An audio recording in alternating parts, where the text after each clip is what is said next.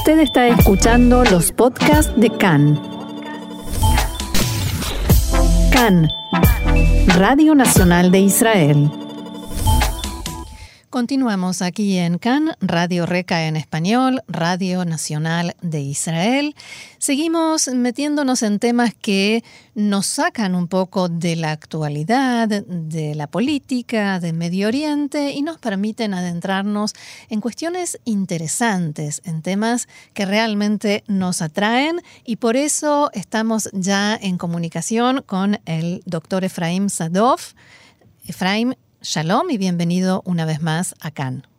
Shalom, shalom Roxana, eh, muchas gracias y shalom a todos los a toda tu audiencia. Bueno, Efraim Zadov es rabino laico, es historiador en historia judía en América Latina y miembro de Amilat, Asociación Israelí de Investigadores de Judaísmo Latinoamericano. Y precisamente por este tema lo estamos eh, llamando hoy para saber más sobre esta asociación y la nueva plataforma que acaba de inaugurar, pero vamos a, como se dice, a empezar por el principio y vamos a hablar en primer lugar sobre el trabajo de Amilat. Eh, bueno, para empezar, para hablar desde el principio debemos remontarnos a 45 años atrás, eh, cuando un eh, grupo de estudiantes del Instituto de Judaísmo Contemporáneo de la División para América Latina, que la dirigía el profesor Jaime Avni, decidimos, además de nuestros estudios, formar una asociación que se dedique a organizar eventos, primero como grupo de, de autoestudio, y después eh, empezamos a organizar congresos y conectarnos con congresos en el mundo. Y, el, evento, el primer evento más importante fue eh, por primera vez la participación o la organización de un de una sesión o de una sección sobre el judaísmo latinoamericano en el Congreso Mundial de Estudios Judaicos que se realizó en 1985. Y entonces, digamos, en, los principios no era tan fácil como ahora ponerse en contacto con otros congresos, con otras, eh, eh, con otros grupos dedicados quizás a lo mismo, a cosas parecidas, ¿no? Es cierto, es cierto. En aquel entonces se enviaban cartas por correo. Sí, sí. Eh, el primer congreso lo hicimos en sociedad con la organización LAXA, la Latin American Jewish Studies Association, que en un comienzo era una organización de Estados Unidos y con los años se convirtió en una organización eh, transnacional. Eh, y, fue un congreso conjunto, fue un congreso nuestro y de ellos, eh, que recibió el apoyo de un departamento que en aquel entonces existía en la Organización Sionista Mundial y ellos nos permitieron, nos dieron los medios para realizar un congreso eh, que fue muy importante. Eh, participaron eh, más de 60 investigadores de, de, todo el mundo y también de Israel. Y, desde entonces, cada cuatro años, el Congreso Mundial de Estudios Judaicos se realiza cada cuatro años en Jerusalén. Hmm. Y desde entonces ya nos convertimos en tradición de ese Congreso cada cuatro años que se realiza el Congreso hay una sección sobre judaísmo latinoamericano. Y allí se comparte material eh, que se intercambia, se da información.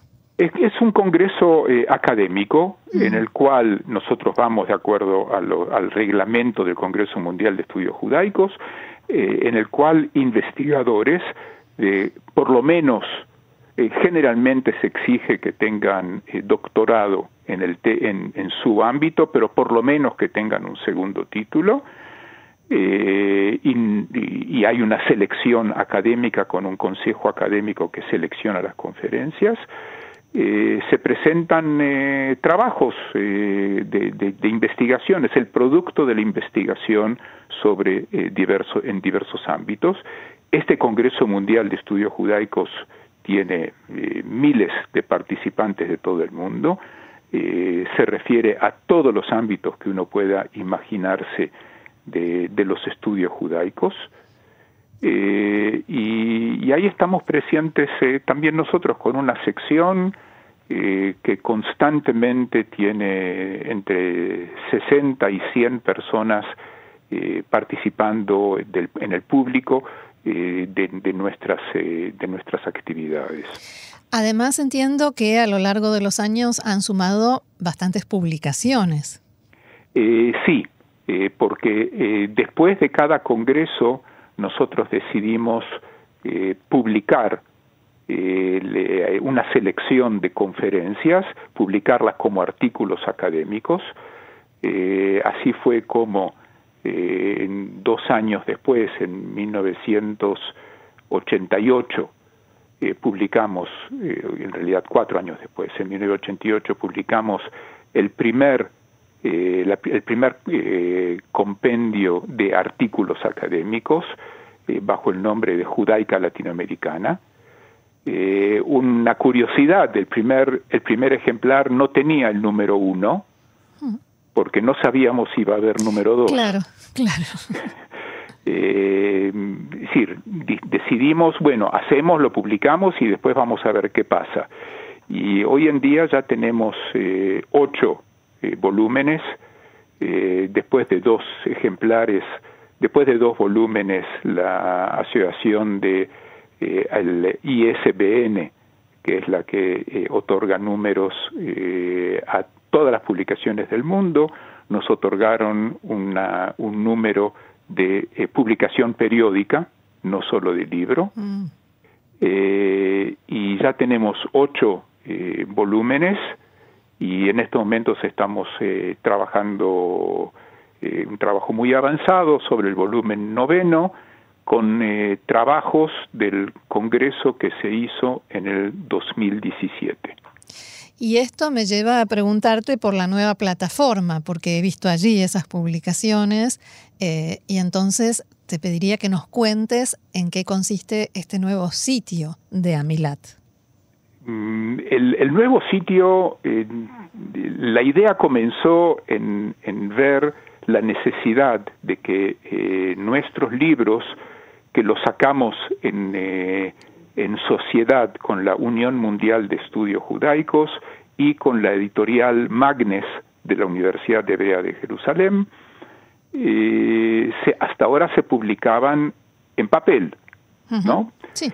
Eh, y, eh, nos dimos cuenta de que no llega a todas las personas, a todas las personas que pueden estar interesadas en acceder eh, a, este material, estos libros. Entonces comenzamos a pensar cómo hacemos para subirlo al Internet, que esté de acceso público.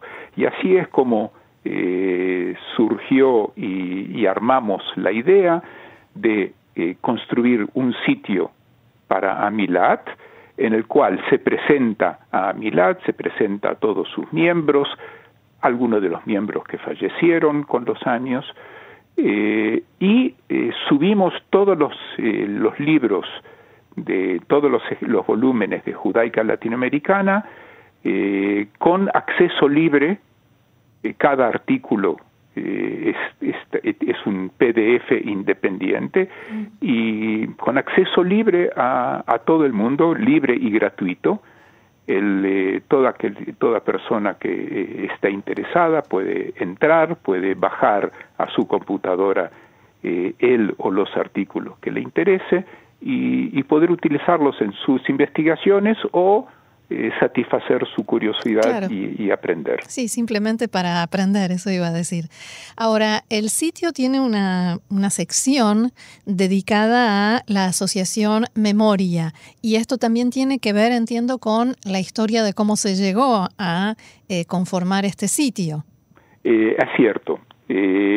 por un lado, con la asociación Memoria que se ocupó y se ocupa eh, de, la memoria de los desaparecidos eh, en la Argentina.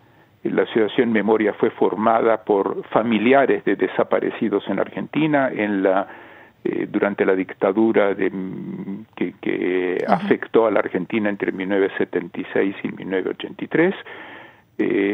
la, formó, la formaron familiares israelíes de desaparecidos, hicieron muchas actividades, plantaron, erigieron un bosque, el bosque Memoria, en el bosque Ben Shemen, y desarrollaron muchas actividades, también participaron de una eh, de la comisión israelí por los desaparecidos.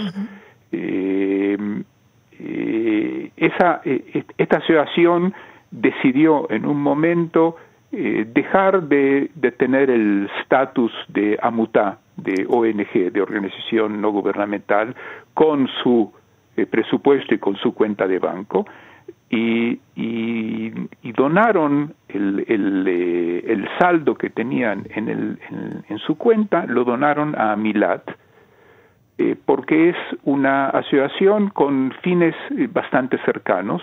Nosotros en Amilat también nos ocupamos, algunos de nosotros, de escribir trabajos. yo personalmente fui el promotor de la comisión interministerial del gobierno de Israel eh, por los desaparecidos, eh, y junto con Oscar Jaimovich de la organización Memoria, nosotros fuimos observadores de la comisión interministerial, de la Cancillería, el Ministerio de Justicia, el Ministerio de Diásporas, eh, que estuvimos, que, actuamos a comienzos del año 2000, 2001, 2002, 2003. y, bueno, entonces eh, gracias al, aporte de la Asociación de Memoria, eh, más por encima eh, de, nuestro constante compromiso de cuando se puede presentar el tema ante la opinión en forma de investigación, decidimos también, ellos nos, nos, apoyaron económicamente, el apoyo de ellos fue importante para poder eh, armar este sitio y, tiene una sección en la cual presenta la actividad de la Asociación Memoria, eh, hay fotos del bosque, hay fotos de, diversas actividades que ellos realizaron y eh, dentro de poco esperamos también poder subir al, al, sitio el, informe de lo que fue la, la comisión por los desaparecidos. La Comisión Interministerial en,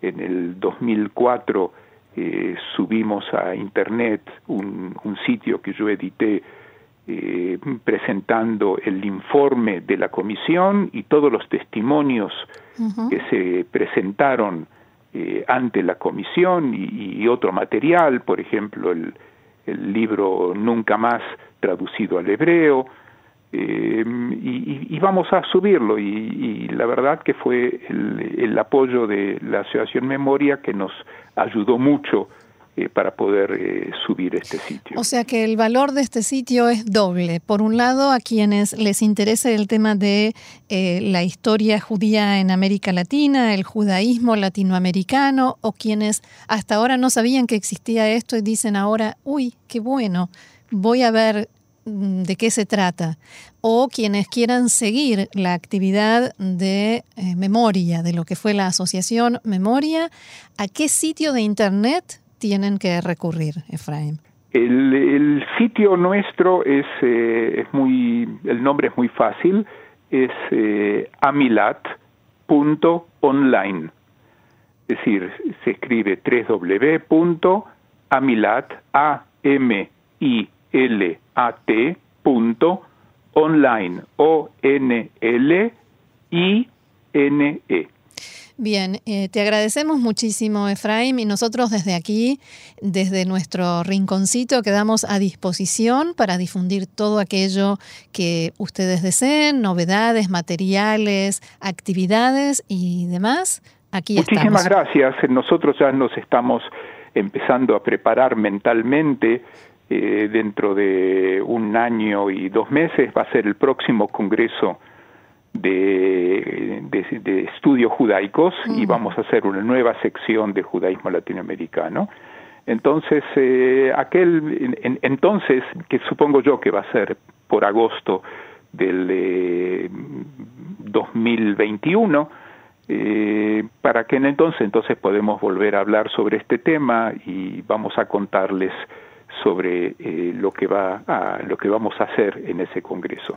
Con muchísimo gusto. Doctor Efraim Zadov, rabino laico, historiador de historia judía en América Latina y miembro de Amilat, muchísimas gracias por este enriquecedor diálogo con nosotros aquí en CAN, Radio Nacional de Israel. Muchísimas gracias, Roxana, por eh, tenernos presentes y por eh, transmitir nuestra existencia y nuestro trabajo a tu público. Gracias, Shalom. Shalom.